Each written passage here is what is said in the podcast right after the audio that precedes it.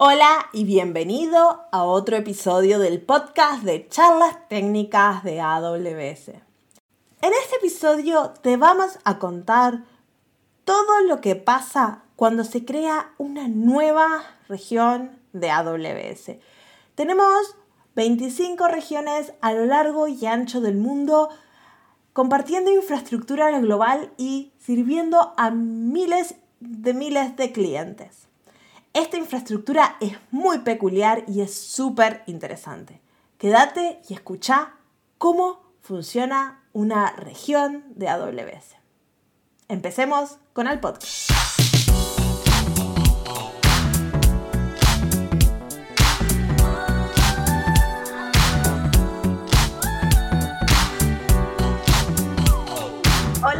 Y bienvenidos a otro episodio del podcast de Charlas Técnicas de AWS. Mi nombre es Marcia Villalba y soy un Developer Advocate para AWS. Hoy tengo, bueno, un invitado especial, o podemos decir un co-host, porque ya nos ha acompañado en muchísimos episodios últimamente. Tenemos a Javier Ramírez. ¿Cómo está Javi? Hola Marcia, muchas gracias por tenerme aquí de nuevo, por invitarme y bueno, gracias a, a todos los que nos escuchan, todas las que nos escuchan, por la paciencia de escucharme de nuevo. Paciencia, sí, es súper interesante todo lo que nos venís a contar siempre. Bueno, vamos a ver, vamos a esperar a que terminemos y ya me dices que el episodio de hoy es algo que a mí me tiene con una curiosidad enorme, que es cómo construir tu propia región en 10 pasos, que nos vas a enseñar, ¿no? Bueno, en realidad no vamos a hacer un cómo construirla en unos pasos, sino que vamos a contar un poquito qué es esto, ¿no? De, de una región de infraestructura, cómo es, cómo son las cosas dentro de un centro de datos de AWS, es de lo que vamos a hablar hoy. Sí, para hacer un poco la nube que parece algo tan abstracto allá en el cielo, algo más tangible, este, más de, verdad. Y como vos decías cuando estábamos preparando esto, que no es la computadora de otra persona, que es algo un poquito más complicado. Efectivamente. Sí, sí. Este, bueno, vamos a arrancar. La primera pregunta es ¿por qué estamos hablando de esto hoy? ¿Por qué es un tema que decimos vamos a hablar de regiones? Bueno, pues en realidad, eh, si tú vas a la página de AWS de Infraestructura Global, vas a ver que a día de hoy tenemos 25 regiones. Esos son 25 mm, países o zonas geográficas en el mundo donde tenemos centros de datos desplegados. Eh, cuando empezamos hace 15 años, pues empezamos con mucho menos y ya digo, ahora mismo tenemos 25 y da igual cuando vayas a la página de AWS, siempre vas a ver que hemos anunciado no sé cuántas regiones más. A día de hoy hemos anunciado seis regiones más que vamos a construir a corto plazo. Y una de ellas es en España. Y bueno, yo por mi, por mi ah. acento, os habéis dado cuenta, yo, yo soy de España y eh, me interesa mucho, ¿no? Comentar un poco, aprovechando que vamos a tener pronto una región de infraestructura aquí, quería comentar, pues, cómo, cómo se hace eso, qué implica que montemos aquí una región. Claro, claro. Y este, y yo creo que la audiencia también. Esta es la primera región en un país hispanohablante, así que a todos nos tiene que interesar mucho. Pero, ¿para cuándo va a estar esta región? ¿Es algo que abre mañana? Por eso estamos haciendo el podcast Todavía no. Lo anunciamos hace ya un, tiempo. Y eh, ahora mismo tenemos una planificación que es o a finales del año que viene o a principios de 2023. Sé que es una horquilla un poquito grande, entonces, bueno, si os mantenéis atentas a, los anuncios que vamos haciendo, conforme se acerque la fecha, ajustaremos un poco más. Pero la buena noticia es que, aunque anunciamos que íbamos a ir la región mm, justo antes de que empezase toda esta pandemia, los trabajos van a buen ritmo, según lo previsto, y eh, no vamos a retrasar la fecha, seguimos manteniendo que se va a abrir, eh, pues eso, ¿no? Como muy tarde para entonces, para final de 2022 o principio de 2023. Buenísimo. Así que en, yo no sé, un año y un poco tendremos región o por ahí. Este, pero la primera pregunta que tengo para vos, porque estamos hablando de región, región, región, ¿es región lo mismo que un centro de datos, que es lo que estamos acostumbrados, como, no sé, cuando hablamos de, de la nube, a veces hablamos de centros de datos, pero nosotros estamos diciendo región, ¿es lo mismo? Eh, no exactamente, es, está muy relacionado, pero no exactamente. Luego hablaremos un poco más, si quieres, de, toda esta relación, pero cuando hablamos de una región, hablamos de una zona geográfica en la que vamos a montar varios centros de datos. Luego contamos por qué y un poco cómo es, pero, por ejemplo, antes hablábamos de la nueva región que va a haber en, España y esta región va a tener centros de datos en tres ciudades o en tres pueblos distintos de Aragón, en España. Entonces, eso, ¿no? Son centros de datos, pero más de uno y además distribuidos en una zona más o menos amplia, pero que nunca son más allá de unos 50, 80 kilómetros, más o menos de separación. Todos juntos, pero no tan juntos. Efectivamente. Luego contamos un poco por qué llegamos a hacerlo así y, y por qué estos números mágicos. Exacto. Así que tenemos una región que está compuesta de centros de datos.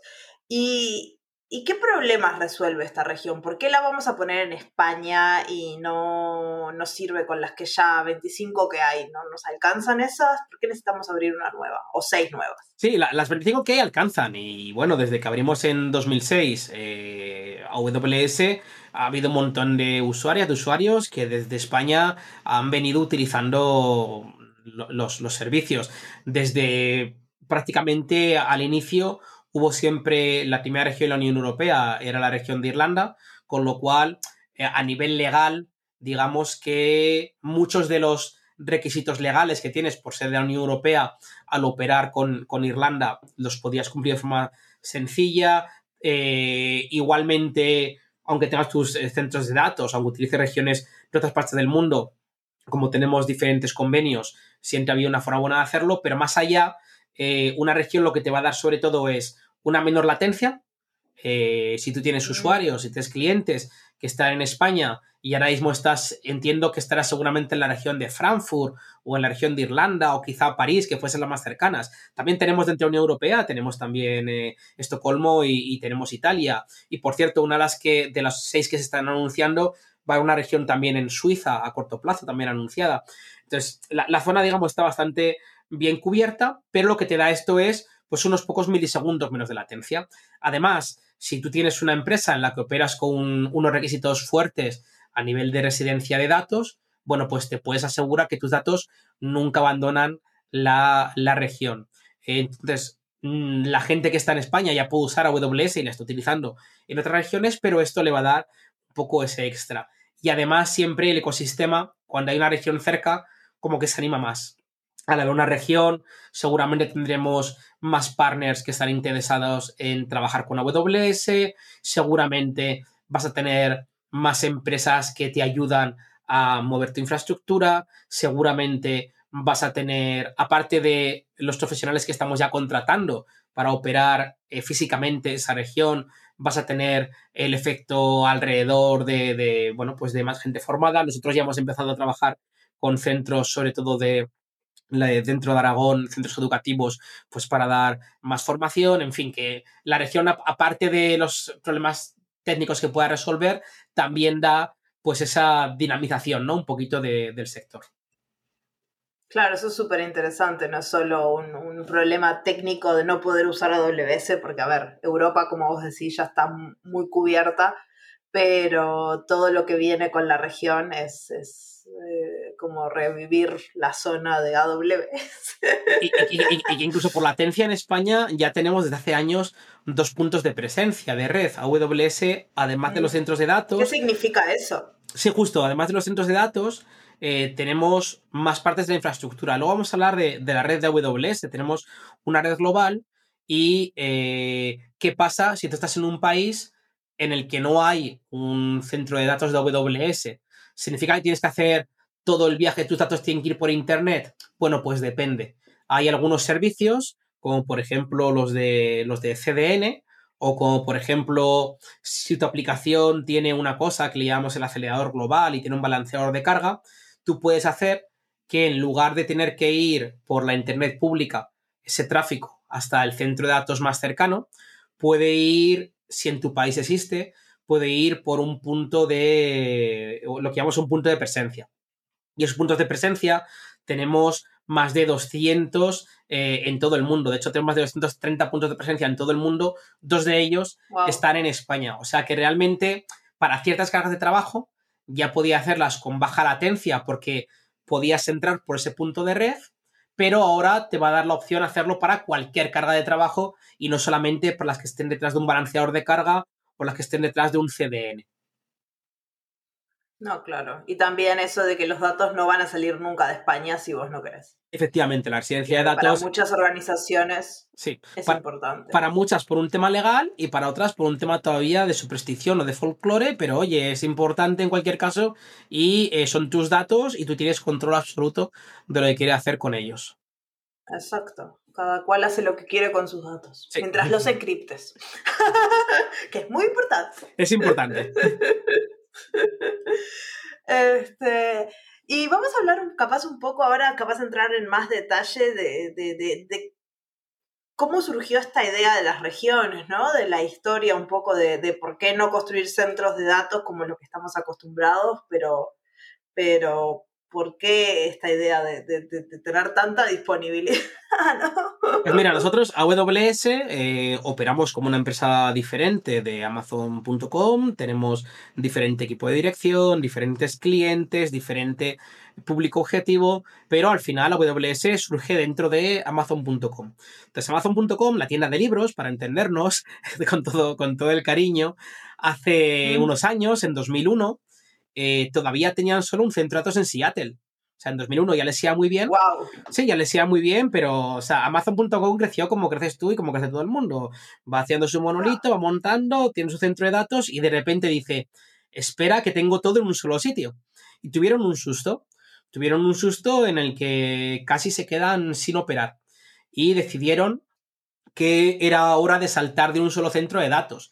¿Qué hicieron? Pues lo que hace cualquier empresa que tiene su propia infraestructura dice, oye, mira, voy a montarme un segundo centro de datos, bien como centro de, de disaster recovery, como si pasa algo opero en ese y lo tienes de forma pasiva, o bien en modo activo-activo, los dos centros de datos están operando y sincronizan entre ellos. Entonces decidieron igual montar un segundo centro de datos, como Seattle está en la costa oeste de Estados Unidos, pensaron montar uno en la costa este. ¿Qué pasa? Que la velocidad de la luz es muy caprichosa. Y tú al final, claro, por mucho que tú tienes un cable de fibra óptica, vas a ir como mucho a un tercio de la velocidad de la luz. Eh, y eso en Estados Unidos significa unos 70 milisegundos de latencia de lado a lado. 70 milisegundos. Muy grande Estados Unidos. Ah, claro, a ti 70 milisegundos no te parecen nada, y a mí tampoco. Pero cuando operas al volumen Amazon.com con transacciones, eh, puede ser un problema. Entonces decidieron que tenían que buscar un compromiso más eh, sostenible entre disponibilidad y redundancia. ¿Qué pasa si tengo un problema en el centro de datos? Pero oye, mientras no lo tenga, no quiero que la latencia me perjudique.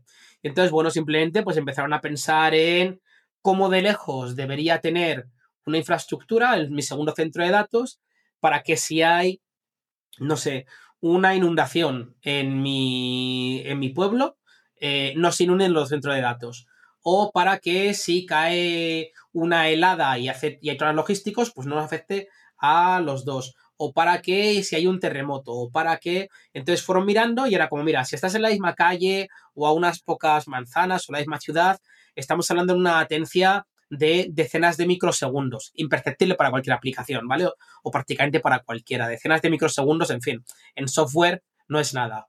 Eh, si estamos hablando de irnos unas millas más allá, estamos hablando igual de centenas de microsegundos. Estamos ya por debajo de los milisegundos, pero cuidado que ya empezamos a entrar en terreno pantanoso. Conforme te acercas a las 100 millas o a los ciento y pico kilómetros, 140, empezamos a hablar ya que te estás metiendo en milisegundos de latencia y ahí ya puedes empezar a tener más conflictos. Entonces, con esto en la cabeza, dijeron, oye, pues tendría sentido que pudiéramos tener eh, infraestructura desplegada a unas cuantas decenas de kilómetros sin llegar a la centena. Y además, tener esta infraestructura desplegada en idealmente tres centros distintos, no solo dos, porque si tengo todo sincronizado en dos centros de datos y uno queda en estado inconsistente, no puedo estar seguro cuál de los dos es el que está correcto. Cuando tengo tres, siempre puedo tener ese tipo de, de, juego, ¿no? Entonces, con todo esto en la cabeza, diseñaron el concepto con el que trabajamos a día de hoy con las zonas de AWS y es que cuando hablamos de una región de infraestructura, lo que hablamos son de zonas de disponibilidad. Una zona de disponibilidad es una ciudad o un pueblo donde se monta al menos un centro de datos. Pueden ser más de uno, ¿eh? pero por lo menos uno. ¿Vale? En el caso de España, para dejarlo un poco aterrizado, en España se va a montar la región de Aragón eh, en tres sitios distintos. Un pueblo que se llama Villanueva de Gallego, otro que se llama el Burgo de Ebro y luego en la ciudad de Huesca en un polígono industrial de las afueras. Estos tres pueblos están separados unos de otros en línea recta, ¿eh? Luego las carreteras, pero están igual unos 40, 50 kilómetros unos de otros. Suficiente distancia como para que un problema una catástrofe natural no te vaya a afectar a los tres sitios. Es un análisis de riesgo, ¿no? Porque a ver, si cae un meteorito seguramente nos afecta a todos, pero el menor problema es la alta disponibilidad de nuestras aplicaciones si cae un meteorito. Sí, efectivamente, pero, pero ya va a ser muy complicado que haya un evento que te afecte a esas tres zonas. A una región tan grande. efectivamente. Que, que siempre puedes desplegar tus aplicaciones, y hay empresas que lo hacen, en diferentes regiones del mundo. La que es que ahí ya hablamos de latencias más grandes, de coste más grande de transferencia de datos, en fin, ya quizá no es tan obvio, ¿no? Pero sí que se puede hacer, no hay ningún problema, pero a nivel de zona de disponibilidad sí que es interesante. Entonces, estas zonas de disponibilidad funcionan así, son zonas independientes unas de otras, independientes a nivel de eh, suministro eléctrico, que si hay un problema en la línea eléctrica en una, no me falle en, en las otras dos son independientes a nivel de, a nivel de red, a nivel de conexión. Luego, entre ellas, las interconectamos con anillo de fibra directo entre todas las zonas, que, echamos el cable para que estén los tres centros conectados, pero cada uno como que tiene su conexión independiente. Entonces, al final están tanto a nivel físico como a nivel de seguridad, como a nivel de eh, eso, de red, como a nivel de, corriente, de, de, suministro eléctrico, están totalmente independientes unas de otras, pero con muy poquita latencia para que tú puedas tener tus aplicaciones o tus datos de manera segura eh, si tú quieres. Claro, y ahí, aparte en las regiones, una cosa muy curiosa es la seguridad física que hay. Es un nivel altísimo porque, como hablamos en los episodios de seguridad, el modelo de responsabilidad compartida, la seguridad física de los datos es nuestra y nosotros creo que nadie sabe exactamente dónde está en los centros de datos no es algo que se comparta públicamente, no es algo que vayas a visitar un centro de datos, es, un, lugar súper restringido donde entra muy poca gente, donde hay unos protocolos de seguridad súper altos. Este, ahí está todo recontraprotegido y asegurado, ¿no? Sí, eh, por supuesto, ni, tú ni yo vamos a entrar a un centro de datos de AWS porque eh, aunque trabajemos en la, en la gente va a entrar. Claro, aunque trabajamos en la empresa, no tenemos trabajo allí. Entonces, se entra con varios factores de autenticación, hay un inventario de entrada y salida, hay seguridad física y seguridad lógica, por supuesto tenemos cámaras, tenemos diferentes eh, tipos de sensores, los centros de datos además están protegidos en diferentes anillos, no es lo mismo entrar al centro de datos, igual la zona donde están las máquinas de vending o la cafetería es el centro de datos, que entrar a la zona interna. Entonces hay diferentes niveles de protección. También, por supuesto, protección ante, ante incendios. En fin, hay diferentes niveles de protección, tanto a nivel de seguridad física como a nivel de seguridad lógica. Tenemos equipos dedicados solamente a garantizar la seguridad de los centros de, de datos. Y como tenemos una escala grande, pues nuestros equipos de seguridad acaban siendo por un puro tema de volumen, no porque seamos mejores ni peores, es simplemente por un tema de volumen, nos podemos permitir tener un equipo eh, más grande que el que tendría prácticamente cualquier empresa privada, porque al final tenemos mucha más superficie atacable, entonces ni más ni menos, ¿no? Así que está, está muy protegido eh, lo que llamamos la seguridad eh, de la nube, que es la parte que ponemos nosotros, y como bien decías antes, está la, la seguridad en la nube, que ya es la parte que tú como usuaria pues protejas de tu aplicación. Exacto. Exacto, así que no, no, porque es una, a veces mucha gente tiene miedo de si pongo mis datos en la nube, están seguros, re seguros. Al menos desde nuestro punto de vista físico,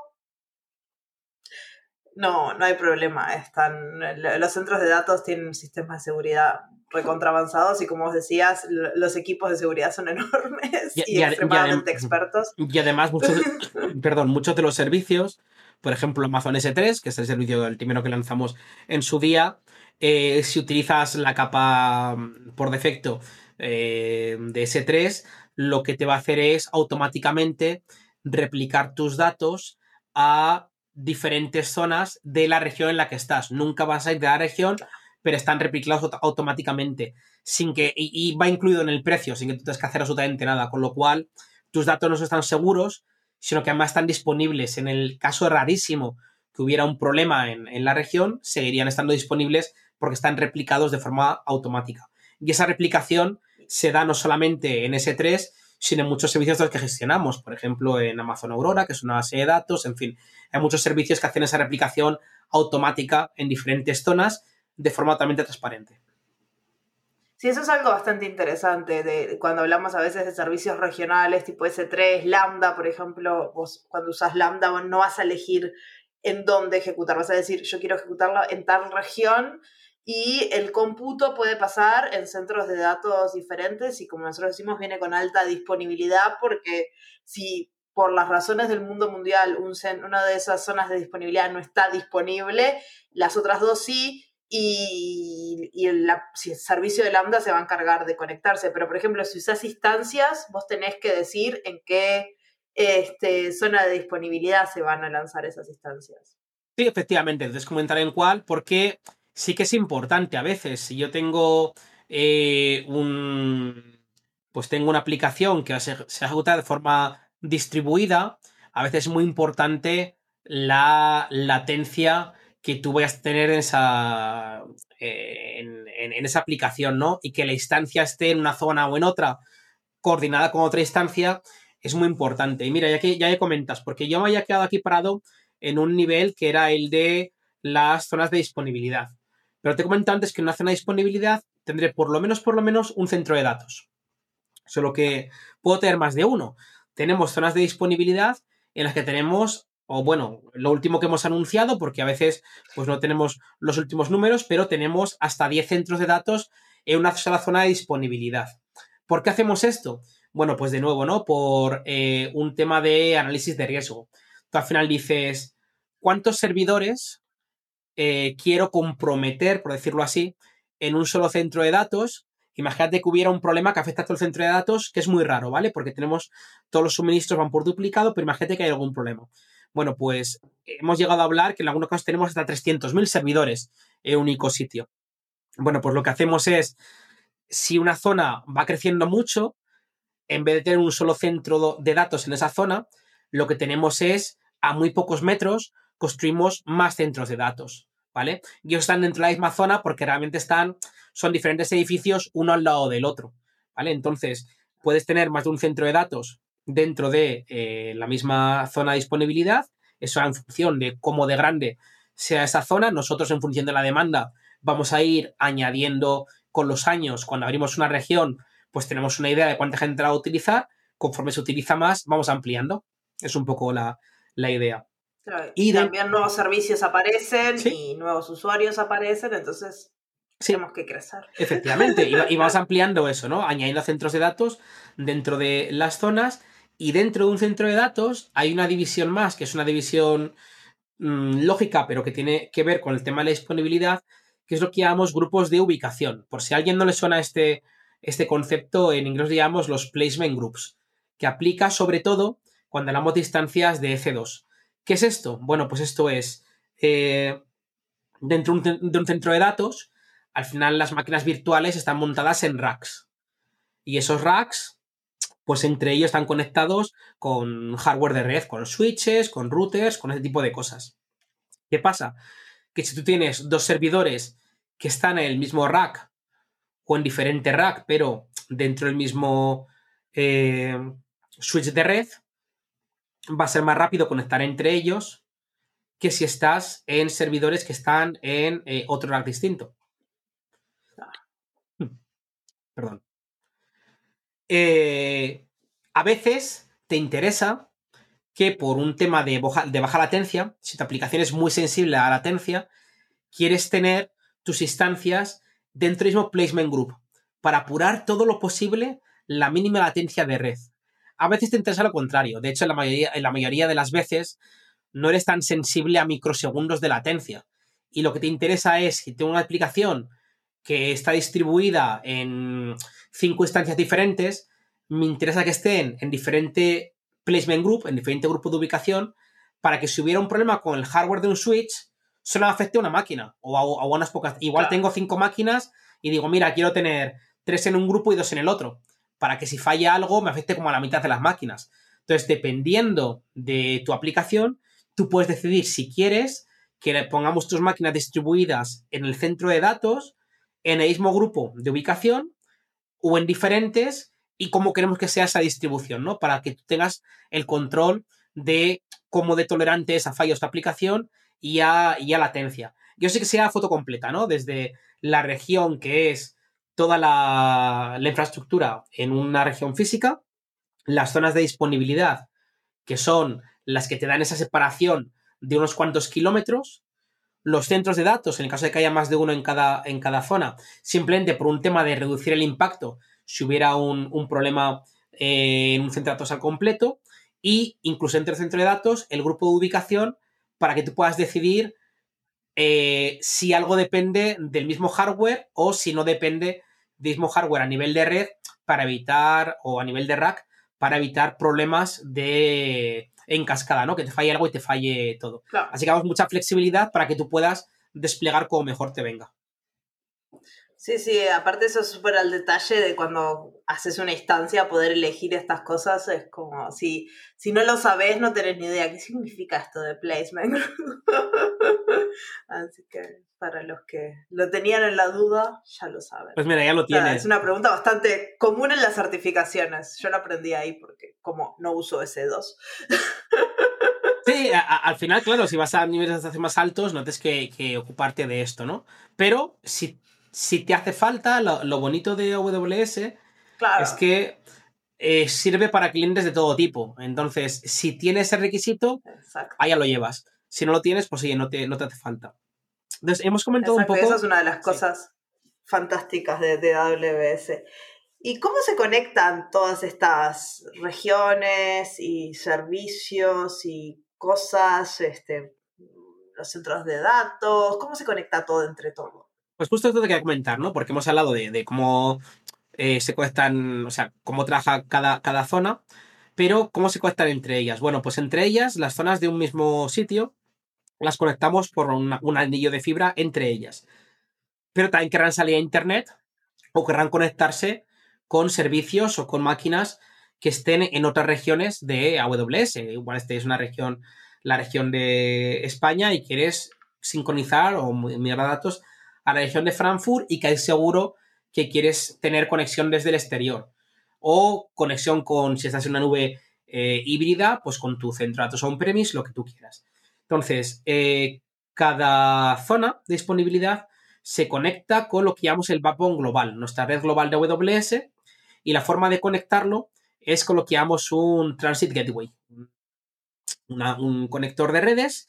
En, lo que hacemos es para cada zona de disponibilidad la conectamos por dos caminos independientes al Transit Gateway, que es el que realmente conecta con la red central, de, con, la, red global de AWS.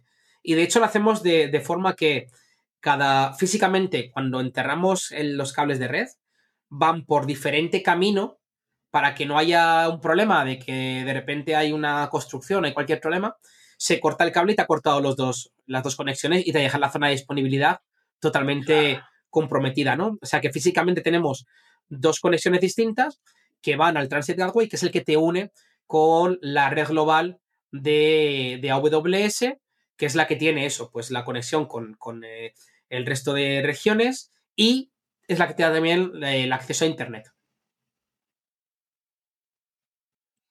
Claro, y eso está, está bueno porque Direct Connect también se conecta por acá, por ejemplo, si tienes una conexión de esas de... Sí, Direct Connect, por si a alguien no le suena, es para cuando tú tienes tu centro de datos on-premises y quieres conectar directamente a AWS.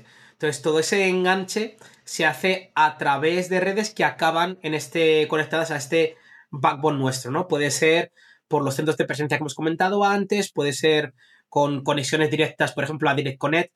Tenemos 108 eh, puntos en el mundo de conectarte directamente a la red de, AWS con tu centro de datos, pero todo esto va al backbone global, ¿no? A la red global. Y la red global de AWS es en parte cables que están instalados algunos por nosotros, otros por consorcios de empresa de las que somos una de las partes y otros lo que hacemos es utilizar lo que se llaman las fibras oscuras, que son, eh, hay una empresa dedicada a infraestructura que ha tirado eh, cable de fibra ya y tiene una parte que está sin utilizar. Y entonces nosotros contratamos de punto a punto esa parte que está sin utilizar y que nadie más usa. Es, una parte que no está compartida con ningún otro cliente. Y entonces el control de punto a punto de toda esa fibra. Entonces nuestra, red, global se compone de, ese tipo de, cables, ¿no? Los nuestros propios, los de consorcio y los de fibra oscura. Pero al final es una red conectada a todos nuestros centros con todos nuestros centros y tenemos control absoluto de la red. Absoluto hasta el punto de que en muchos casos el cable que tiramos es cable que hemos ido con, los años para hacer más rápida la conexión, para intentar ganar lo más posible a, la velocidad de, de la luz. Hemos ido innovando en cuántas fibras se pueden conectar en un solo cable, por ejemplo. Hace unos años hablábamos de que en un cable podíamos meter en un solo conducto hasta 3.456 fibras ópticas, ¿vale? Que eso daba una, capacidad, luego os cuento un poquito, de, conectividad. Bueno, pues en tres años anunciamos que habíamos doblado esa capacidad. En 2019 estábamos ya en casi 7.000 eh, fibras ópticas en un solo conducto. Este número no, no, tenemos publicado eh, el número actual, pero se ha ampliado ya. Ya estamos metiendo más fibra óptica más, más cables en un solo. Eh, en un solo cable. Y esto dices, ¿esto para qué me sirve a mí como cliente? ¿Vale? Porque está muy bien. Ahora metemos 7.000 en vez de 4.000, ahora metemos 2.000 en vez de 10.000. ¿Esto qué significa? Bueno, significa que en 2013, por ejemplo, si tú querías comunicar máquinas de AWS entre ellas, en un, en un solo centro de, de, ubicación, en un placement group que te he comentado antes, ¿vale? Si yo quería conectar máquinas entre ellas, podía conectar eh, a 100 gigabits por segundo, podía tener hasta un máximo de 4.600 servidores conectados entre ellos para una aplicación, ¿vale? 4.600 servidores comunicándose a 460 terabits por segundo y con una latencia de unos 12 microsegundos entre ellos. A mí este número me explota la cabeza. Casi 5.000 servidores a 100 gigabits por segundo, 12 microsegundos. A mí me explota la cabeza porque yo soy de pueblo y yo no. Y yo estas cosas me, se, me, se me quedan grandes, ¿vale? Yo, yo, yo vine de Zaragoza a vivir a Madrid y me vine con una cesta de gallinas debajo del brazo. Pero la gente que es más sofisticada, que tiene cosas eh, complejas, si tú estás haciendo, por ejemplo, aplicaciones que eh, para predecir el tiempo o mecánica de fluidos, que luego tenemos un ejemplo, eh, bueno, pues esta gente, 5.000 servidores, igual se les quedan cortos. Y en 2013, como os digo, eso era lo mejor que se podía hacer. Bueno, pues en 2019, gracias a estos avances en, nuestro, en, nuestro, en nuestra fibra y en nuestro hardware de red, podíamos conectar, en un solo centro, en un solo placement group, hasta 106.000 servidores conectándose a 100 gigabits por segundo con solo 7 micros. 106.000. Si quieres, hasta esos. Si te hiciera falta. Creo que todavía no nos ha escrito nadie diciendo necesito más, pero si quieres puedes, ¿vale? Con solo 7 microsegundos de latencia, antes eran 12 microsegundos, me parecían pocos, 7 microsegundos de latencia entre un servidor y otro, con un total de 10.600 terabits por segundo. ¿Vale? Entonces, este es el tipo de cosas que puedes, que, que se puede hacer en nuestro centro de datos, ¿no? Por eso cuando a veces la gente me dice, ¿pero es tan diferente un centro de datos de WS de un centro de datos convencional? Hombre, es un poco diferente. Tenemos retos interesantes, como por ejemplo este, ¿no?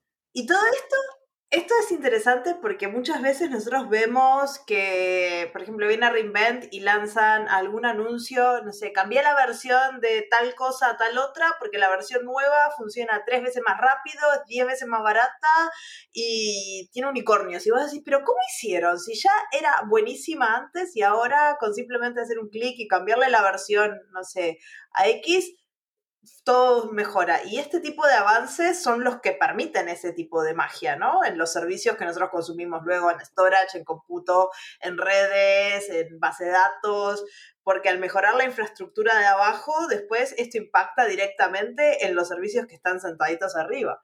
Sí, en gran parte esto viene de, las mejoras en infraestructura. Una parte importante es que obviamente esto no funciona con hardware estándar. Hay partes que sí, pero Ah. muchísimas partes del hardware eh, son personalizadas, desde los racks que utilizamos, la, eh, la forma de las cajas donde van los servidores, eh, nuestro, nuestro hardware de red. No porque que te da otras empresas sea malo, si empresas como, no, no quiero decir proveedores para no meterme en un lío, pero las empresas que te venden hardware de red son buenísimas y dan, y dan hardware súper sofisticado, pero dan hardware de uso genérico que vale para cualquier empresa. Con lo cual soportan un montón de protocolos, un, montón de protocolos, un montón de opciones. La gran mayoría de ellos no nos hace falta a nosotros.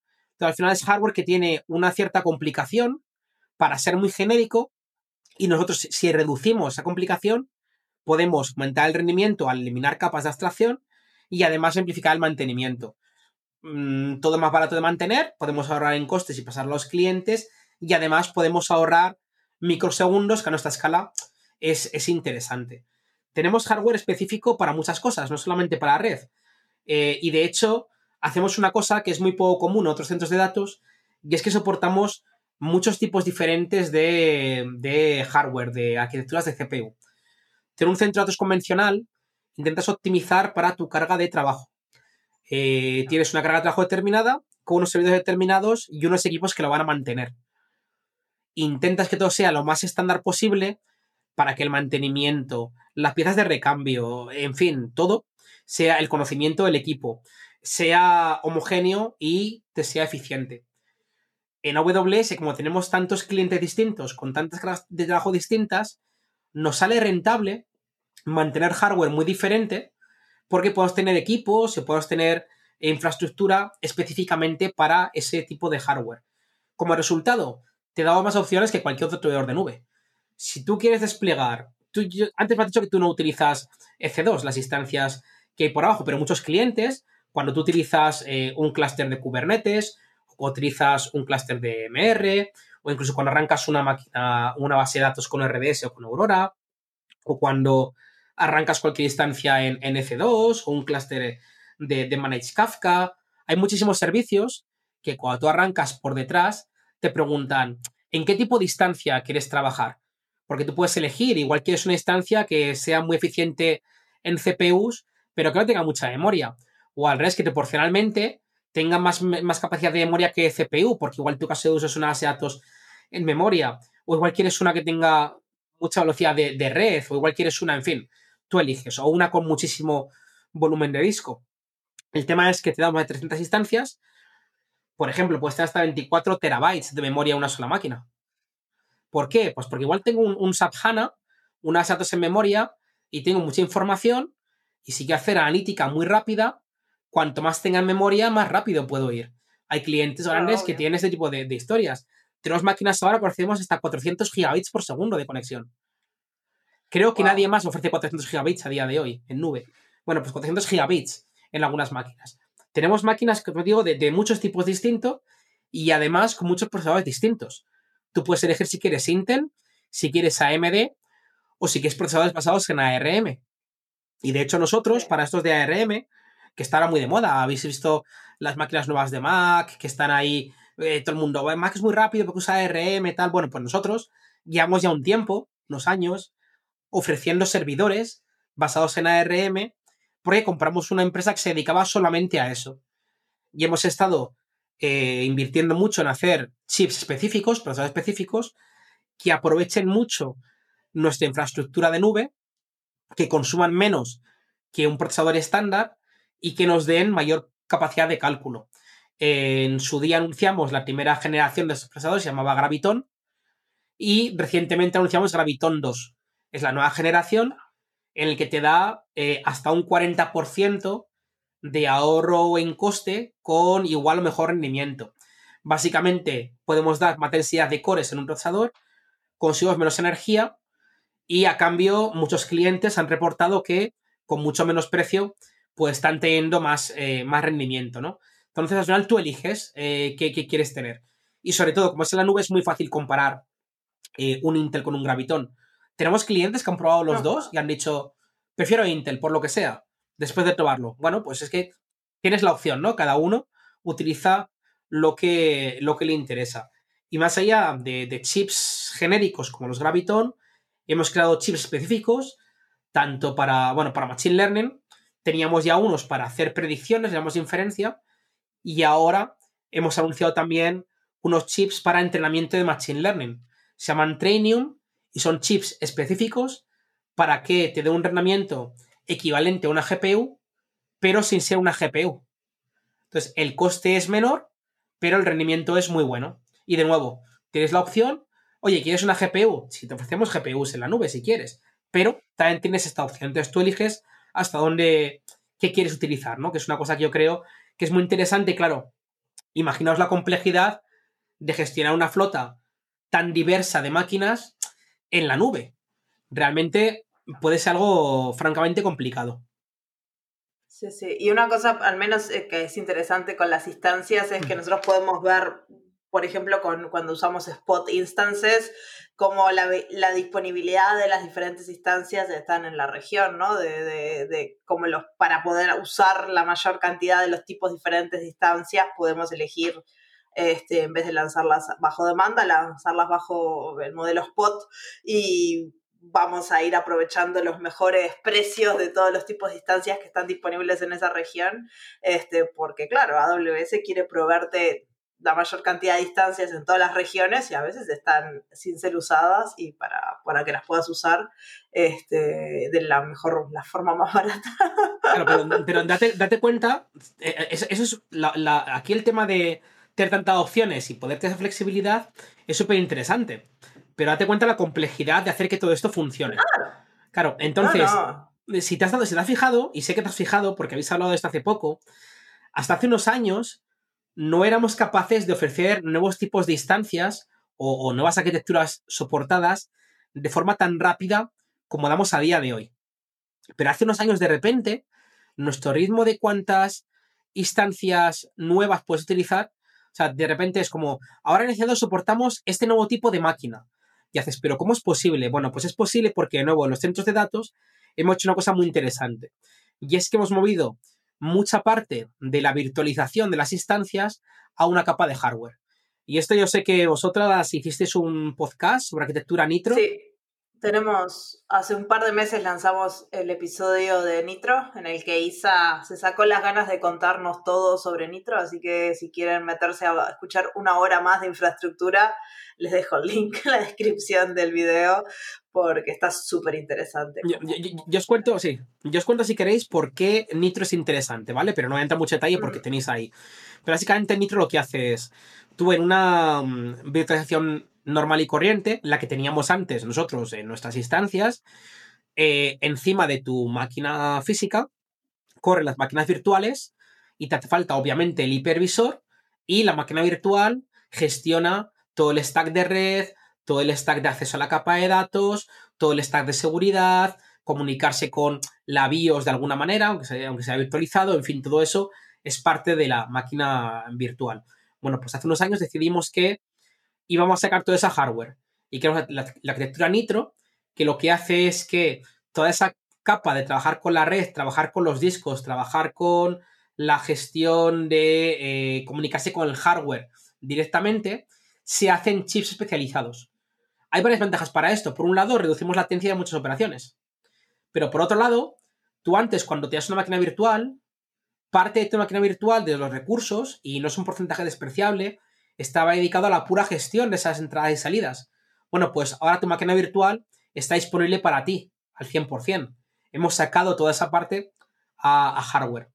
Y no solamente hemos sacado a, hardware todo, este, eh, todo esto, sino que al hacer eso conseguimos que introducir una familia nueva de instancias sea mucho más sencillo porque a nivel de virtualización no tenemos que reescribir nada. Por ejemplo, ofrecemos máquinas bare metal en la que te puedes instalar lo que te dé la gana y gran parte de eso es porque Nitro es que se encarga de que esas máquinas luego se comuniquen con el resto del centro de datos y con el resto de AWS. Y tenemos libertad para que instales el sistema operativo que te dé la gana, ¿vale? Esto es gracias a Nitro. O, tenemos... el, eh, ejemplo más curioso es el de Mac. Yo creo que... bueno, cuéntanoslo. Nitro para bueno, que ahora en Reinvent lanzaron el soporte de, instancias del tipo Mac, que eso es algo muy novedoso, Y eso es todo gracias al sistema Nitro. Básicamente fue poner una Mac mini dentro de una cajita y como la red y todos los servicios de seguridad y todo el storage y todo eso está gestionado por Nitro, ya está. Claro, sí. La, máquina, la máquina cuando intenta hablar con el disco, habla directamente con los discos CBS porque Nitro es quien hace esa traducción. Es una cosa interesantísima. Y una cosa que me gustó mucho, te da, te da muchas ventajas de seguridad de las que hablasteis ya en su día con, con Isa, pero una cosa que te voy a comentar, ¿vale? Porque tiene que ver con esto. Y es que de un día para otro, cuando añadimos Nitro, de repente empezamos a encriptar absolutamente todo el tráfico moviéndose dentro de la red global de AWS, todo el tráfico. Dentro de una región, entre regiones, todo el tráfico. De forma transparente, sin que los clientes lo pidieran, ¿vale? Y lo hacemos en hardware, a 100 gigabits por segundo, sin penalización el rendimiento porque se ha hecho en hardware, y es más, aprovechando que estábamos eh, encriptando el tráfico, decidimos hacerlo un poquito mejor. Decidimos que, ¿qué pasa si alguien te roba un, una, pues una secuencia de mensajes de tráfico de tu red eh, encriptados. y los intenta decodificar a día de hoy? Bueno, pues a día de hoy pasa que desencriptar con AS256 o algoritmos que utilizamos a día de hoy es muy costoso. De hecho, nosotros, con la potencia de cálculo que tenemos eh, global en todas las regiones de AWS, pensamos que no podríamos romper el algoritmo de encriptación si pusiéramos todas las máquinas de AWS a funcionar a romperlo, a día de hoy. ¿Vale? Sí, sí, eso seguro. Pero, pero, o sea, si, es, muy difícil tener esa potencia de cálculo, ya tío, si tienes esta potencia de AWS no puede hacerlo. Ahora, Dentro de 15 años, si todo va según lo previsto, los ordenadores cuánticos serán mucho más potentes de lo que son a día de hoy. Si alguien me roba tráfico hoy, con la encriptación de hoy, intentas encriptar dentro de 15 años en un ordenador cuántico, seguramente me estarán rompiendo la encriptación. Y tú puedes decirme, hombre, ya llegará ese problema en algún momento. Es que hay información que tiene vida muy larga, como fichas médicas de pacientes o como, en fin, eh, hay información que tiene vida muy corta, información que tiene vida muy larga. Como nos preocupan estas cosas, decidimos que íbamos a invertir en protegernos a día de hoy de ataques postcuánticos. Entonces, este, eh, eh, hay, muchas empresas que están, hay consorcios que están trabajando en, en, en trabajar con protocolos más allá de AS256 y otros utilizamos a día de hoy que pensamos que son protocolos que pueden soportar eh, un, ataque de un ordenador cuántico. Y lo que venimos haciendo desde que empezamos a encriptar hace un par de años, creo, más o menos un par de años, el tráfico de red de forma automática, es que cuando encriptamos el tráfico de red lo hacemos usando dos claves distintas. Una clave AS256 de las de toda la vida y otra clave de un algoritmo que pensamos que es seguro a nivel postcuántico. Estas dos claves están en diferentes sitios, con lo cual, aunque trabajes en una de ellas, no tienes la otra, ¿vale? Y con esto necesitamos el tráfico. En tiempo real, sin penalización, ¿vale? Y de forma eh, transparente para que nos puedan atacar con un ordenador de 15 años a vuestros datos de hoy. Esto es parte de, de que nos da Nitro y, parte de cosas. Sí, sí cuando yo creo que eso es parte, es súper interesante cuando hablamos de, la seguridad física de los datos, que ese tipo de cosas, ¿quién lo hace? O sea, si tus datos están muy seguros, de acá 15 años en un mundo cuántico. Dilo, dilo, dilo, ¿quién está tan enfermo? ¿Quién, ¿A quién se le ocurre estas cosas, vale? Bueno, pues efectivamente es el tipo de cosa que hacemos. Y es el tipo de cosa que pasa a nivel hardware en nuestros centros de datos, de forma transparente, de forma totalmente automática. Eh, no solamente encriptamos los paquetes de red, sino que además encriptamos el protocolo. Porque normalmente cuando encriptas paquetes, la secuencia sigue viendo y puede hacer un ataque de secuencia. Al encriptar el protocolo, tú no sabes si alguien, si alguien tomara ese paquete, no ve a, a quién va ni hacia no, puede hacer un ataque de secuencia. O sea que realmente estamos pensando en, un escenario de muy largo plazo, pero es, parte de, lo que corren los centros de datos, ¿no? Parte de, lo que implica tener una, región de infraestructura, que es un poco de lo que, de lo que veníamos hablando. Y esto no es solamente... Yo creo que de esto nadie pensó, de los que nos están escuchando, si a alguno se le ocurrió pensar en la encriptación cuántica cuando abrió este episodio, que me mande un mail. Estamos contratando gente, ¿eh? Si a alguien se le ocurren estas cosas, ya sabéis que tenemos un montón de puestos y, en fin, mandad ahí eh, vuestros, vuestros currículums. No solamente a nivel de, de red hacemos innovaciones, también a nivel de almacenamiento. Tú al final hay aplicaciones de lo que llamamos HPC, ¿no? Computación de alto rendimiento. ¿Qué es HPC? Sí, ah. computación de alto rendimiento. Y es un poco lo que he comentado antes cuando decía, puedes tener hasta 5.000 máquinas en un solo grupo. Y hay aplicaciones para las que no es suficiente. Bueno, imagínate, estás haciendo simulaciones del tiempo, estás haciendo eh, mecánica de fluidos, está haciendo render de una de películas a alta resolución. Análisis de bolsa. Eh, no sé si análisis de bolsa tendría, tendría este tipo de, de capacidad. Quizás sí. un montón de computación. Quizás sí, no lo sé. Machine learning a alta, escala. En fin, puedes tener, puedes tener aplicaciones que, que tienen que. que es, trabajan un entorno muy, muy distribuido. Tienen muchísimas CPUs que además intercambian muchos datos y son muy sensibles a que esa interconexión tanto de red como de escritura al disco, escritura y lectura de disco, sea lo más rápido posible. Y tenemos una, solución, se llama Elastic Fabric, Adapter, que lo que permite es, eh, en vez de hablar desde, desde, tu sistema operativo con la capa de disco directamente a través de las APIs del sistema operativo, las que te da, sabes, sin más, te permite hablar directamente desde tu aplicación con la capa de disco saltándote el paso intermedio del sistema operativo. Con lo cual, esa capa ya es mucho más rápida, ¿no? Pero como además el disco es en red, lo que hacemos es, nos hemos inventado un nuevo protocolo para que en lugar de, en lugar de hablar directamente con la red, como te hablarías igual con TCP/IP en un sistema normal y corriente, ¿vale? Lo que se dio cuenta el equipo HPC es que cuando tú optimizas para la red, tienes que optimizar para la latencia individual de paquetes. Sin embargo, en sistemas de HPC, lo importante no es la atención paquete individual, sino el percentil 99 de todos los paquetes. Es decir, cómo son, en general, cómo de rápido soy capaz de comunicar todo un bloque de paquetes, un fichero si quieres, entre una máquina y otra, no a nivel de cada paquete individual, porque es un problema un poco distinto. Y cuando vieron esto, se dieron cuenta que eran de TCP/IP y similares, no están muy optimizados para este tipo de operaciones de intercambio a gran volumen.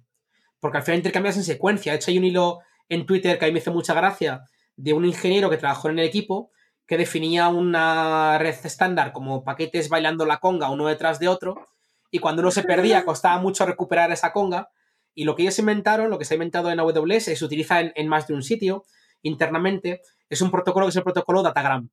Y el Datagram lo que hace es, en lugar de mandar uno, un paquete en secuencia detrás de otro entre una máquina y la otra, lo que hace es, entre todos los posibles caminos virtuales entre dos máquinas, entre dos posibles caminos de red, manda el paquete en los paquetes en paralelo por todos los paquetes. Es decir, en vez de mandar cada paquete una vez y si falla y si algo se ha perdido en el camino, pedirme de vuelta que lo retransmita. Vuelta. Claro, mandar vuelta que lo retransmita, lo mandamos por todos los caminos posibles. Y por alguno te llegará. Con lo cual, lo que garantizamos es que nunca se pierde ningún. Claro, nunca se pierde ningún paquete. Con lo cual, el throughput es bestial. Cargamos muchísimo nuestra red, pero nuestra red está diseñada para eso. Está diseñada para ser maltratada. Entonces, este tipo de cosas, de nuevo, son cosas que igual tú no eh, pensarías a la hora de rediseñar cómo trabaja un protocolo, cómo trabajas en tus centros de datos, pero es algo con lo que nosotros trabajamos porque tenemos esos clientes que nos piden ese rendimiento, ¿no? Y son este tipo de cosas que no parecen intuitivas de entrada hasta que de repente lo son, ¿vale? Entonces ya veis que se diferencia en, un montón de cosas de lo que sería un centro de datos convencional. Una cosa en la que no se diferencia mucho es que todos los dispositivos tienen su ciclo de vida. O sea, obviamente, dentro de un centro de datos tenemos eh, a nivel global, tenemos el inventario de exactamente qué componente hay en cada sitio, qué disco, qué cable, qué fuente de alimentación, cuándo se instaló, cuándo pensamos que va a fallar en función de lo que hemos observado estadísticamente, eh, qué falla y tenemos todo eso, ¿vale? Y obviamente cuando se retira un dispositivo, si tiene almacenamiento, seguimos normativa del NIST para eh, borrar varias veces lógica y físicamente los datos, destruirlo físicamente, en fin, todo esto se da por hecho. Pero una cosa interesante es que para monitorizar la salud de los dispositivos y monitorizar todo lo que, lo que ah, hay corriendo, utilizamos nuestras propias herramientas. Utilizamos CloudWatch, que es la herramienta de monitorización, y tenemos cada día. cuando hablamos de, en inglés, ¿no? Del dog food. We eat our own dog food. Nos comemos la propia comida al perro. Este... Usamos nuestros servicios. Bueno, pues tenemos cada día 6 trillones de... ¿Millones eh, americanos o en español? No, serán americanos. Serán, serán solo 6 ah, millones de millones, algo así. Eh, en fin. Exacto, sí. Sí, eh, no, no, es tanto como suena. Un numerito. Sí, sí, no es tanto como suena. Son solo 6 trillones americanos, ¿vale? De medidas solamente de monitorización de los dispositivos en nuestros centros de datos. Y estas medidas las usamos para garantizar que todo está allí usamos eh, análisis estadístico y detección de anomalías para ver si hay cualquier problema y resolverlo sobre la marcha. Y como ejemplo, uno que a mí me gusta mucho es que en un centro de datos, en 2019 estábamos trabajando y una pala excavadora, por accidente, mm, se metió donde no debía y cortó un cable de fibra. Os he dicho que en un cable de fibra metemos 7000 fibras ópticas, ¿vale? Pues se rompió un cable en un centro de datos que, obviamente está en funcionamiento. ¿Y ahora qué hacemos? Bueno, pues el sistema de moderación detectó que había algo raro allí, automáticamente mandó por un camino físico distinto, por otro cable, todo el tráfico de la zona afectada y hubo, hubo pérdida de, de tráfico. Os mentiría si os dijera que no, pero hubo pérdida de tráfico, se perdieron 13 paquetes de red. 13 uno, tres paquetes de red. Ridículo. 13 paquetes de red, sí. 13 paquetes de red. Muy loco. Y, todo siguió funcionando, nadie se dio cuenta de que nada había pasado, porque como todo es redundante, pues aquí los clientes ni se dieron cuenta. Y al día siguiente ese cable estaba, estaba arreglado. ¿Vale? Arreglado. Sí. sí, Por supuesto, también, sí. La encriptación y el físico utiliza MACSEC, que es una estrategia de seguridad física, en fin, todo, todo muy, muy bien pensado. Y con esto estamos llegando, yo creo. Sí, dime la electricidad. Yo creo que la electricidad es un tema importante de, los centros de datos. ¿Qué pasa si la apagamos? Ah, ah, hay ah, sí, hay, solo un par de cosas, porque hasta que hemos hablado de todo lo que tiene que ver un poco con, con AWS, ¿no? Pero la electricidad, dices, hombre, no es algo que vosotros generéis, ¿no? La electricidad, bueno, sí, no, sí, no. Ahora, os cuento, sí, sí, no. Pero bueno, sí, la electricidad, ¿vale? De entrada, como todo lo demás, va redundante. Cada centro de datos tiene siempre dos tomas diferentes de electricidad. Intentamos, por supuesto, que sean de diferente eh, suministro para que no haya problema con esa parte. Entonces tenemos tomas redundantes de electricidad en cada centro de datos. Pero no te puedes fiar de que no haya un problema. Entonces lo que tenemos es electricidad y tenemos, un, tenemos generadores físicos en cada planta. Generadores físicos para que si hay un problema, pues no haya ningún, ningún tipo de problema. Entre la entrada de corriente o el generador y el centro de datos, tiene que haber una unidad de UPS, la típica unidad con, os podéis imaginar, mm. como un array de baterías. sí, en el que se va cargando para que si algo falla, pues bueno, pues que llegue de forma continua la electricidad al centro de datos. Y esto funciona y funciona bien. Nuestros centros de datos han estado operando así durante mucho tiempo. ¿Qué pasa? Que para yo pueda hacer mantenimiento de, imagínate que tengo que mantener la UPS que está en medio, no puedo hacerlo sin cortar electricidad al centro de datos. Con lo cual, para hacer esto sin parar mi centro de datos, necesito tener dos de cada. ¿Vale? Y claro, tener dos de cada me añade mucha complejidad, me añade mucho coste, me añade eh, muchas cosas. Y hasta no hace tanto es como lo hacíamos, ¿eh? Y, y ya está. Y esto se trabajaba así. Y oye, hay que asumir ese coste, ¿vale? ¿Qué hicimos? por, un lado, por un lado, optimizar mucho eh, las UPS y los generadores que utilizamos para reducir la complejidad. Como decía antes con el tema de, los dispositivos de red, pues hemos creado capas personalizadas de gestión de los sistemas para reducir la complejidad que dan a veces los fabricantes. Por otro lado, hemos decidido hacer cosas un poco más innovadoras. Por ejemplo, ahora en muchos centros de datos estamos moviendo ya, en vez de tener la UPS entre el suministro eléctrico y el centro de datos, las ponemos las baterías de UPS a nivel de rack. Con lo cual, si hay que hacer mantenimiento, podemos hacerlo a nivel de un rack en, nivel de, eh, en lugar de a nivel de todo el centro de datos. con lo cual ya no tengo que andar duplicando toda la UPS a nivel de todo el centro de datos, sino que la unidad de duplicación está mucho más contenida, es algo mucho más pequeño, algo mucho más manejable. Así que ese tipo de cosas, pues también estamos trabajando. impacto, el, ¿cómo se dice en español? El blast radius, de, el impacto de, de- Sí, de no una sé, cosa no- fallando también es mucho menor. Sí, es mucho menor, pero sobre todo también es mucho más fácil poder cambiar cosas en caliente sin afectar a, Ah. a nadie más. Y a nivel económico, pues también es más fácil este tipo de solución que tener el mega UPS con su mantenimiento complejísimo. Efectivamente, todo acoplado, eh, mucho más difícil. Y eh, decía antes, pero claro, la electricidad no la generáis vosotros. Bueno, igual sí, porque desde ya hace unos años eh, tenemos un compromiso muy fuerte, ya no solo de AWS, que también, sino en general de todo el grupo. Entonces, un compromiso muy fuerte con el medio ambiente y las energías renovables. Y desde hace muchos años estamos invirtiendo cada vez más en tener energía renovable para nuestras instalaciones. En el mundo tenemos 206 proyectos de diferentes tamaños, de diferente importancia, de energías renovables. Y en concreto en España, para que os la idea, hemos montado o estamos construyendo cuatro plantas solares. Una en Sevilla Wow. está, está funcionando ya. Está suministrando el equivalente a unas 30.000 viviendas españolas de energía. Perdón. La otra, eh, en Zaragoza, cerca del nuevo centro de datos, eh, está en construcción y esperamos que esté en funcionamiento en algún momento de este año. Y tenemos dos que hemos anunciado hace apenas semanas, una más en Andalucía y otra en Extremadura, que al final van a casi duplicar la potencia que tenemos a día de hoy disponible en España. Esto va a hacer que tanto el centro de datos como los centros logísticos de Amazon.com, no solamente AWS, sean totalmente carbon neutral, o sea, funcionen solo con energía solar con la que estamos trabajando. Entonces, y cada vez más Wow. sitios del mundo estamos trabajando en esto, ¿no? Tenemos un compromiso de, de en, en 2025 eh, estar operando al 100% con energías eh, renovables y bueno, pues esto es parte de, de ese compromiso, ¿no? Que estamos comentando. No solamente el tema de... ¿Y qué pasa Sí, con el agua? claro, no solamente electricidad, El agua, porque sí. los centros de datos usan mucho. Sí, al final, eh, un centro de datos tiene muchos servidores, os he dicho antes que hasta 300.000 en algunos sitios, ¿vale? En algunos grandes que tenemos. Eso da mucho calor. Si has estado alguna vez cerca de tu ordenador con, con tu portátil en las piernas en verano, ya sabes que eso se calienta, ¿vale? Bueno, pues en un centro de datos hay que refrigerar mucho y gran parte de esa refrigeración se hace mediante circulación de agua.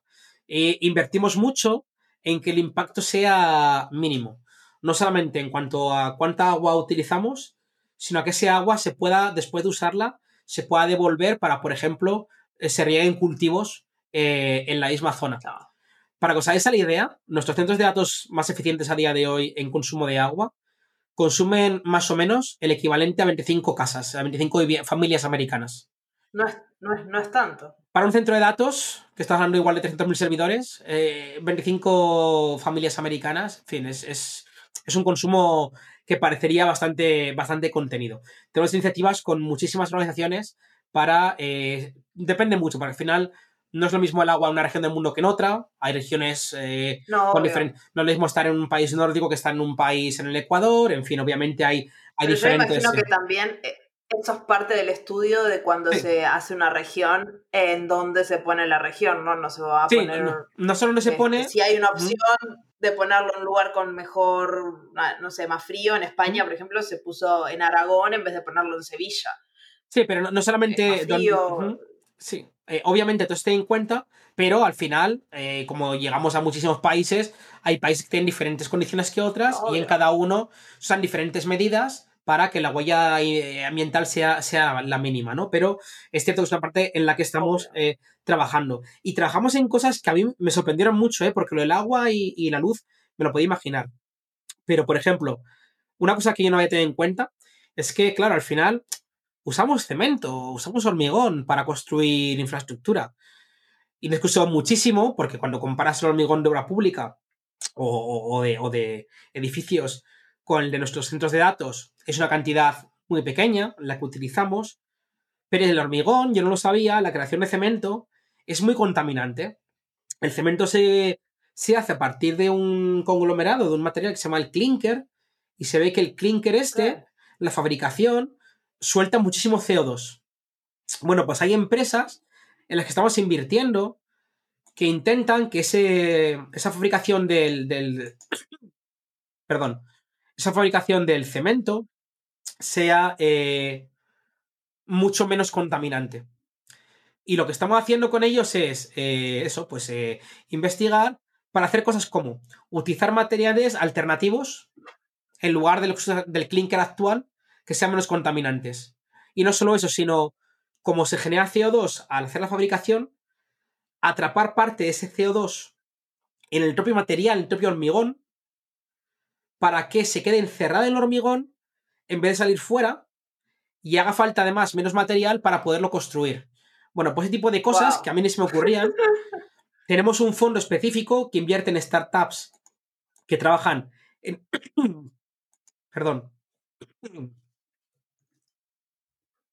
Tenemos un fondo específico que invierte en startups que trabajan en este tipo de proyectos y ya estamos utilizando parte de este nuevo cemento para construir nuestras oficinas nuevas en Virginia, ¿no? Y, bueno, con el tiempo pues la ampliaremos a, más cosas. Pero eso es súper, eh, no se te ocurre, ¿no? De pensar, porque como vos decías, el agua, la luz, no sé, todas esas cosas, pero el, hormigón, eso no era algo que estaba en las cosas que deberíamos preocuparnos, pero en verdad sí, porque es un montón de hormigón que al final Sí, como te digo, no, no, se pueda reducir el impacto. Claro. Perdón.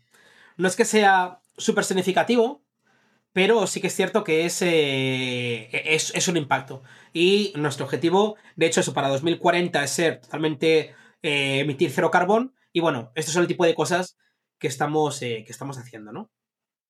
No, claro. Y yo creo que con eso ya les contamos a todo el mundo un montón de partes que hay involucradas en construir una región, ¿no? Que no es simplemente un ordenador en otro edificio, que hay mucho pienso, hay mucha innovación, hay muchas cosas que nunca se les ocurrió, como la forma de cambiar el protocolo de TCP/IP al de Datagram, los, eh, la inscripción postcuántica, no sé, como todas estas cosas que te vuelan la mente. Y, los números, ¿no? Los, los números de monitorización, los números de, de, de, de, de cuánta red podemos soportar. Eh, cómo, automáticamente el sistema ante un fallo físico se recupera. Son cosas que a mí realmente sabía que estaba mm, muy bien montado, pero a mí cuando ya llegué a, ver el dato exacto de cada cosa, me, sorprendió. Es decir, realmente eh, hay muy poquitas empresas que pudieran montar algo de este nivel, ¿no? Por un tema de escala. De nuevo, no es ser mejor, ser peor, es llevar 15 años montando infraestructura y tener la suerte de tener un montón de clientes que la utilizan y que te piden más. Exacto, y cuanto más les damos, más quieren, más casos raros tienen y mm, estos casos de uso tan extremos muchas veces vienen, vienen, bueno, en general vienen por los clientes. Este, así que, bueno, muchísimas gracias, Javi. Esto al menos a mí me voló a la cabeza, espero que la audiencia también. yeah y esperamos que la región de España esté lista pronto para que la podamos empezar a usar. Bueno, y si alguien escucha desde, desde otros sitios, obviamente España, eh, Suiza, Indonesia, India, eh, Australia y eh, Emiratos Árabes son las regiones que hemos anunciado, que las siguientes que vamos a, a, construir. Así que bueno, ya sabéis, poned a prueba nuestras regiones y a ver si conseguís romperlas. Exacto, y cualquier cosa nos escriben y estamos buscando gente todo el tiempo. si la rompen. La rompen, si la rompen, pues las arreglan. Exacto, vienen a trabajar acá a arreglarla. Eso es. Este, bueno, muchísimas gracias, Javi. Este, esto es todo por hoy y nos vemos en el próximo episodio. Chao, chao. Hasta pronto, gracias. Muchas gracias por escuchar el podcast hasta el final. Todo lo que mencionamos en el episodio está disponible en la cajita de información del mismo. Sea donde sea que nos estés escuchando, no te olvides de suscribirte, darle like, darle un rating o cual sea la forma de apreciarnos que tengas en la plataforma que nos estás escuchando o mirando. Nos vemos en dos semanas con otro episodio del podcast de charlas técnicas de AWS. ¡Chao, chao!